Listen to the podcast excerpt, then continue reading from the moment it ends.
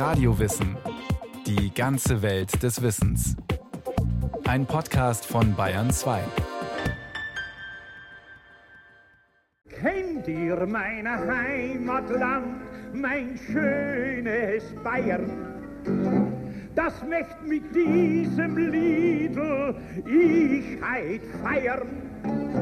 Am Main im Norden wächst der süße Wein. Süden stehen die Berg aus Felsenstein. Grad in der Mitte durch fließt die Donau. Hollere, hollere, ulio. Und unser Fähnelein ist aber heiß da fällt mir spontan eigentlich diese blau-weißen Tischdecken in den Biergärten ein. Das ist einfach gemütlich. Ja, das hat da irgendwie einen Ursprung, gell? Von einem, irgendeinem Fürstenhaus, glaube ich, war es. Die bayerische Raute. Ja, woher kommt die jetzt? Ist das nicht von den Preisen sogar? Keine Ahnung. Ja, irgendwas mit dem König Ludwig? Na, na, na, bitteschön. Von den Preußen. Geht's noch? Und König Ludwig war viel später. Mit dem Fürstenhaus kommen wir der Sache schon etwas näher. Bloß es geht erst einmal ganz weit zurück in der bayerischen Geschichte. Wenn sich Männer in voller Rüstung wieder einmal aufs Pferd schwingen, dann ist das im Mittelalter nicht immer die große Schlacht und die große Politik. Oft handelt es sich bei so einem ritterlichen Streifzug gegen die adeligen Kollegen und Großgrundbesitzer in der Nachbarschaft nur um die Fortsetzung eines Dauergeplänkels. Wem gehört wo wie viel Land und warum und was kann man dem eigenen Besitz vielleicht noch zuschustern? Männerspielchen eben. Freilich bilden sich auch beim Austragen kleinerer Fäden Fraktionen. Da helfen sich die uralten bayerischen Adelsfamilien gerne gegenseitig aus. Hilfst du mir gegen die Pinzenauer, helfe ich dir gegen die Ortenburger. Das Problem ist nur, woran erkennt man denn auf dem Schlachtfeld, wer der Freund ist und wer der Feind? Schließlich sitzen die tapferen Kämpfer vermummt auf ihren Rössern. Der Topfhelm verdeckt das Gesicht vollständig. Spätestens jetzt kommen die mittelalterlichen Logos ins Spiel. Die Erkennungszeichen auf Helm und Schild, für jedes Geschlecht ein eigenes. Somit ist der Topfhelm der Urvater aller Wappen, auch des bayerischen. Ja, also Farben weiß-blau ist Bayern. Also das ist mal offensichtlich, schätze ich mal. Aber die Raute, ja, irgendwo ein König oder was weiß ich. Ja, vielleicht wirklich vier Herrschergeschlechte im Norden, Süden, Westen, Osten von Bayern irgendwie vielleicht ihre Hochburg. Ich weiß es nicht, keine Ahnung. Mit einer Brauerei was zum tun? Kann sein. Hofbräuhaus? Ja, irgendwo wird es herkommen. Weiß nicht, vom, vom Maifest oder weiß ich nicht. Das geht ja ganz weit zurück mit den Rauten, ja. Aber ich glaube trotzdem, dass Preisen mitgekriegt haben. Nein, fällt mir jetzt nicht ein. Raute, Raute, Raute, mein Gott. Ja, woher kommt die jetzt?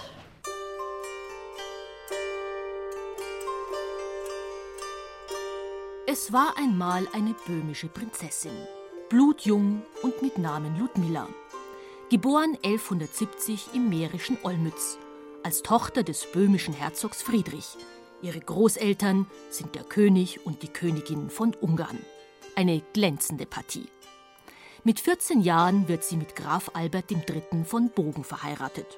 Kein Königssohn, aber auch keiner, mit dem man sich genieren müsste. Die Grafen von Bogen sind eine der mächtigsten und einflussreichsten Dynastien im Herzogtum Bayern. Sie beherrschen den Donauraum zwischen Regensburg und Passau und aus dem Heiratsgut der Ludmilla auch noch ein Stück des Böhmerwalds. Albert ist viel unterwegs, um seinen Besitz auszuweiten, stirbt bei einem Kreuzzug und hinterlässt neben seiner Witwe und drei Söhnen, Berthold, Albert und Leopold, auch noch das Wappen seines Geschlechts mit den weißblauen Rauten.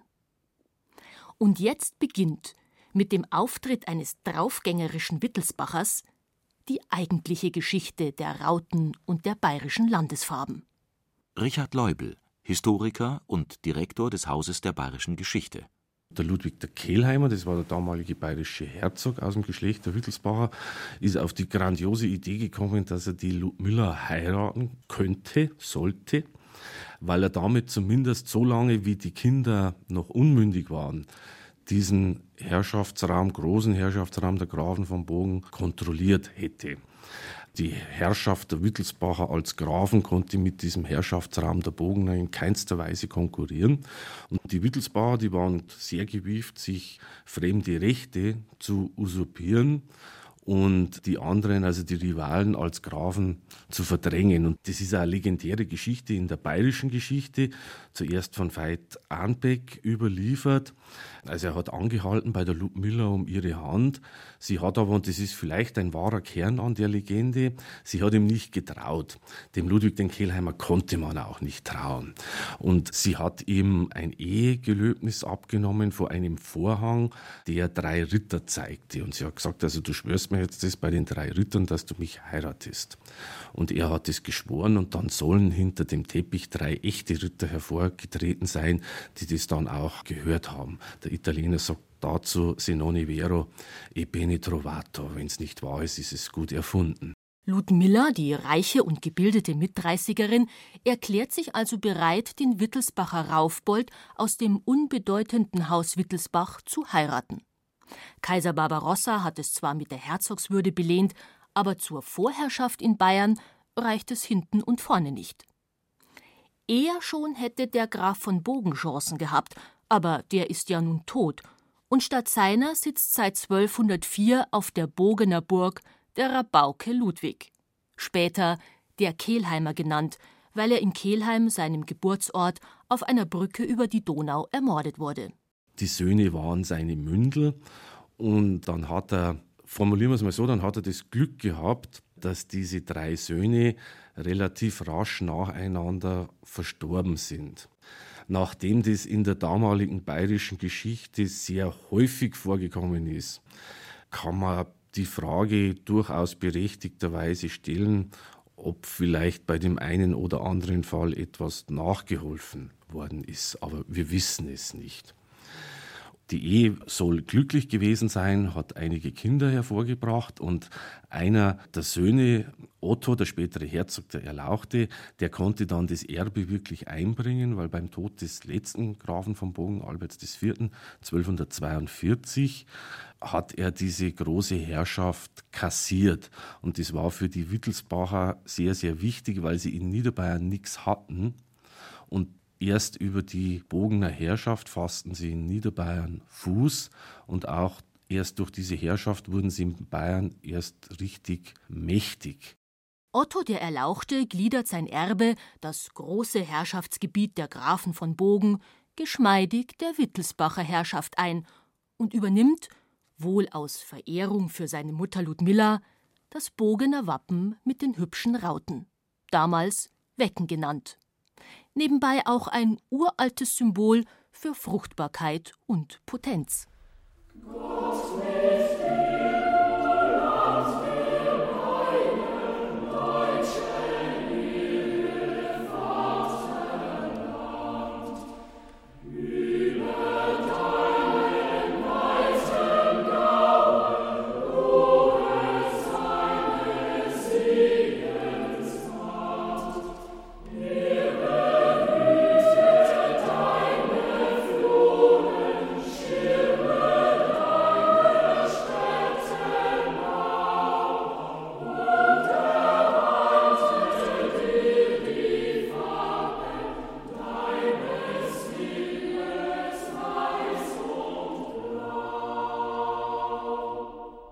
Es gibt Bierkrüge mit Rautenmuster, Kaffeehaferl, es gibt bayerische Tischdecken, es gibt ein traumhaft schönes Badetuch, es gibt Gästetücher mit Rauten, es gibt Schürzen, Handschuhe.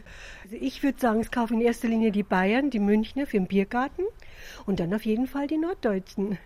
Amerikaner eigentlich überhaupt nicht. Vielleicht noch Franzosen. Ja, Franzosen, ein bisschen Japaner, würde ich sagen. Und neuerdings immer mehr Radfahrer die wie einst die Ritter einen rautenverzierten Helm tragen wollen.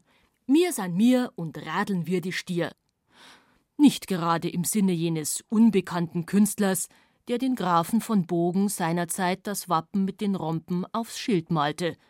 Richard Leubel Das Marketingzeitalter ist im Mittelalter natürlich nicht geboren, sondern da geht es halt darum, ja, dass man ein Wappen führt, nachdem da viele nicht lesen konnten, das man dann irgendwann mit einer Familie verbindet. Aber dass das, das Kennzeichen sozusagen Bayerns wird, war lang nicht absehbar. Das passiert dann im 19. Jahrhundert eigentlich. Also da ist es integraler, früher sogar einziger, dann Hauptbestandteil des bayerischen Wappens.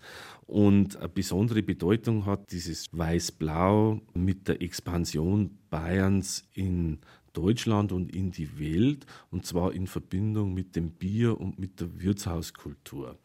Weil da sind wir jetzt natürlich schon näher am Marketingzeitalter dran. Wenn man jetzt aus diesem Komplex das bayerische Bier herausgreift, da gibt es ja zwei wesentliche Innovationen in der zweiten Hälfte des 19. Jahrhunderts. Das ist zum einen die Eisenbahn, zum anderen die Erfindung der Kältemaschine durch Linde. Daraufhin explodiert dieses bayerische Bier, in die Welt. Um 1900 stammte jedes zehnte in der Welt getrunkene Bier aus Bayern. Und man beginnt jetzt auch mit dem Bier die Wirtshauskultur zu verkaufen.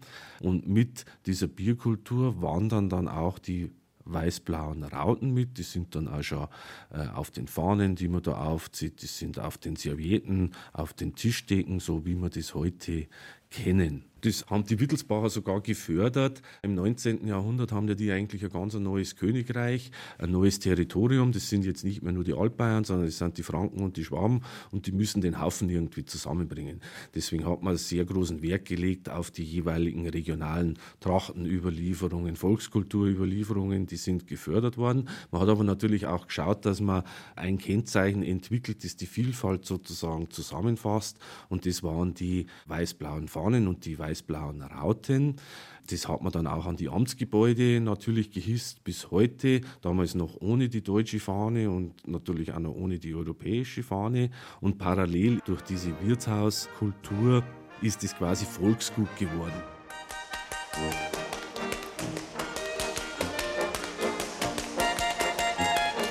Das Volksgut Rauten vermittelt dem Betrachter allerdings ein sehr einseitiges, ziemlich touristisches Bayernbild. Schneebedeckte Berge, Oberlandler Bauernhäuser, Schuhplattler oder Frauentürme, Schloss Neuschwanstein, Königssee oder eine Allgäuer Alpe. Erst auf hartnäckiges Nachfragen kommen von Touristen wie auch von so manchem Einheimischen Begriffe wie Steinerne Brücke Regensburg, Kloster Weltenburg oder die Passauer Altstadt. Keinesfalls aber der Name der Stadt Bogen obwohl die sich gerne als die Wiege des bayerischen Rautenwappens bezeichnet und auch der Landkreis Straubing-Bogen in seinem Briefkopf den Zusatz Heimat des bayerischen Rautenwappens führt. Aber auch Niederbayern, die Oberpfalz, Schwaben und die drei fränkischen Regierungsbezirke profitieren von den niederbayerischen Rauten mit dem Oberbayern-Image. Die optisch attraktive Kombination der weiß-blauen Rauten ist ein Logo um das der gesamte Freistaat beneidet wird. Der Marketing-Experte Christian Blümelhuber. Das ist sicher der große Vorteil von Bayern, dass Bayern sicher eine sehr starke Marke ist aufgrund starker Assoziationen, aber auch aufgrund eines starken, allseits bekannten Logos mit dieser Raute. An der Raute macht der Kunde oder der Gast in Bayern letztendlich seine Erlebnisse mit Bayern fest. Und die Idee dahinter ist, wenn man diese Raute sieht, spult man letztendlich erlebte Erlebnisse mit dieser Marke ab und stärkt somit die Marke Bayern, jetzt ganz ökonomisch formuliert. Marken sind für viele Unternehmen ein ganz zentraler Vermögenswert. Gibt es Markenwerte von bis zu 70, 80 Milliarden Dollar. Der Markenwert für Bayern wurde meines Wissens noch nie berechnet, aber es wäre sicher mal interessant zu wissen, wie wertvoll auch in Eurobeträgen wäre denn eigentlich diese Marke. Der Straubinger Dekorationshändler Helmut Gietl. Unsere bayerischen Rautenfahnen, wie auch viele andere Rautenartikel, werden von uns in alle fernen Länder geschickt, zum Beispiel auch Oktoberfestwochen nach USA, zum Beispiel auch nach Spanien für Oktoberfestwochen, Italien, die auch gerne Oktoberfestwochen feiern. Selbst nach Russland haben wir bayerische Raute verschickt. Es lässt sich immer gut feiern mit bayerischen Artikeln und die Gemütlichkeit ist damit verbunden. Das fängt also auch weiterhin an von den Tischdecken über Papier, dann natürlich die Speisefähnchen, die ja ganz gerne auf den Schweinshaxen drauf gesteckt werden und demzufolge schmeckt ja der Schweinshaxen viel besser, wenn er mit bayerischen Fähnchen bestückt ist. Man weiß, das kommt aus bayerischen Landen. Weißblau gestreift flattern die Fahnen in den Gärten von oft zugereisten Patrioten, mit weißblau gerauteter Schürze grillt der gestandene Bayer seine Schweinswürstel, daneben liegt der weißblaue Flaschenöffner, die Brust der Frau im Dirndl hebt ein weißblauer BH.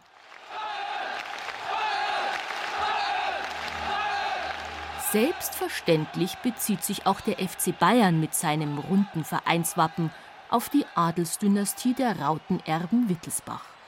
Kein Spielerdress, kein einziger Fanartikel, vom Schal über die Schultertasche bis zum Gartenzwerg und der Außenspiegelflagge, ohne die weißblauen, wahlweise auch weiß-roten Rauten im roten Rahmen mit den Vereinsnamen. Der TSV 1860 hat mit dem weniger populären Wappenbestandteil, dem Löwen, von der Exklusivität her den kürzeren gezogen. Löwen kommen im bayerischen Wappen gleich viermal vor.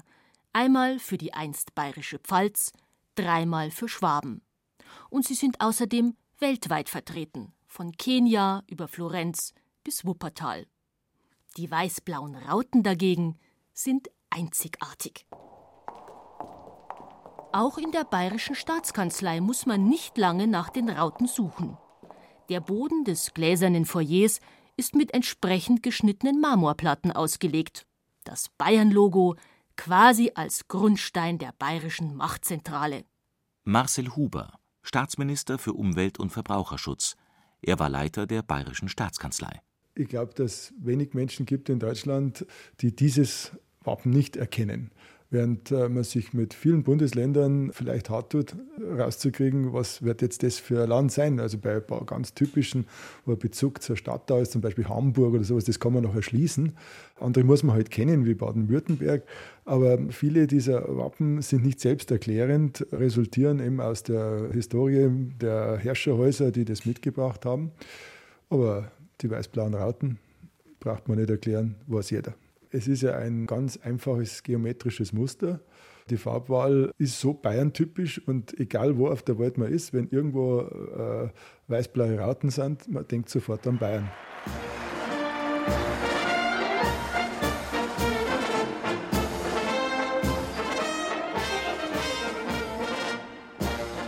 An Bayern.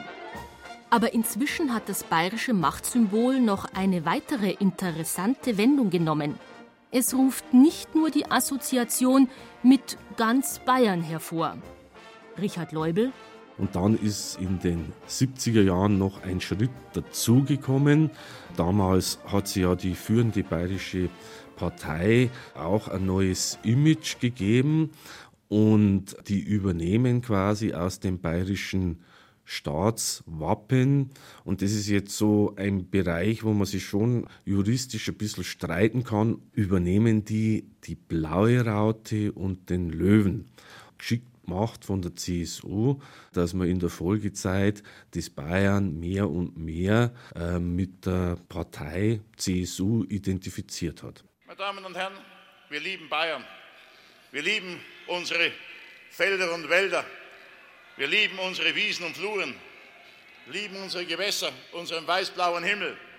Aber das beste Grün ist und bleibt das weiß-blau der christlich-sozialen Union.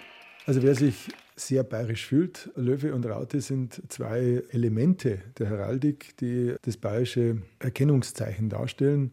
Und äh, ob jetzt das urheberrechtlich geschützt ist und man von Clown reden kann, weiß ich jetzt nicht. Aber ich finde es klug gewählt, denn damit weiß man ganz genau, da handelt es sich um ein bayerisches Unternehmen.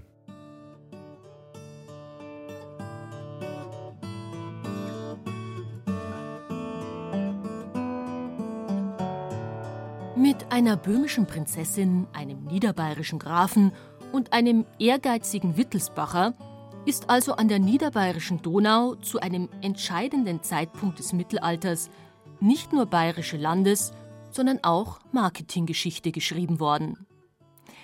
Das mit dem Logo, meint der Historiker Richard Leubel, ist ja schön und gut. Aber wenn jetzt Ludmillas Gatte nicht zu früh gestorben und die Ludmilla lieber allein geblieben wäre und wenn ihre Söhne sich fortgepflanzt hätten, dann, meint Richard Leubel, aus niederbayerischer Sicht kann man durchaus auch fragen, ob das eine positive Erscheinung war.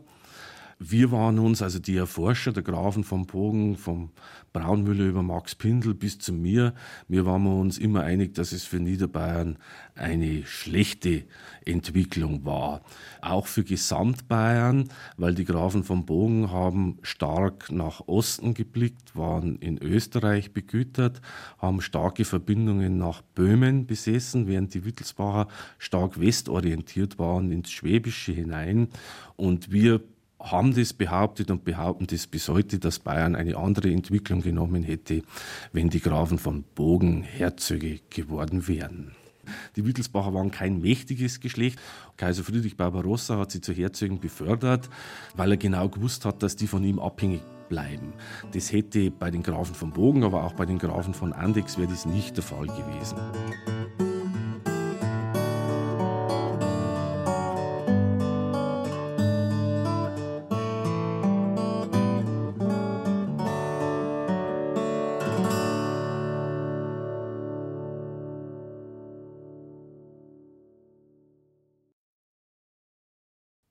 Sie hörten Unser Fähnelein ist weiß und blau, wie Bayern zu seinen Rauten kam, von Regina Fahndal. Die Sprecherin war Jutta Schmuttermeier. Technik Christiane Gerhäuser-Kamp, Regie Axel Wostri. Eine Sendung von Radio Wissen.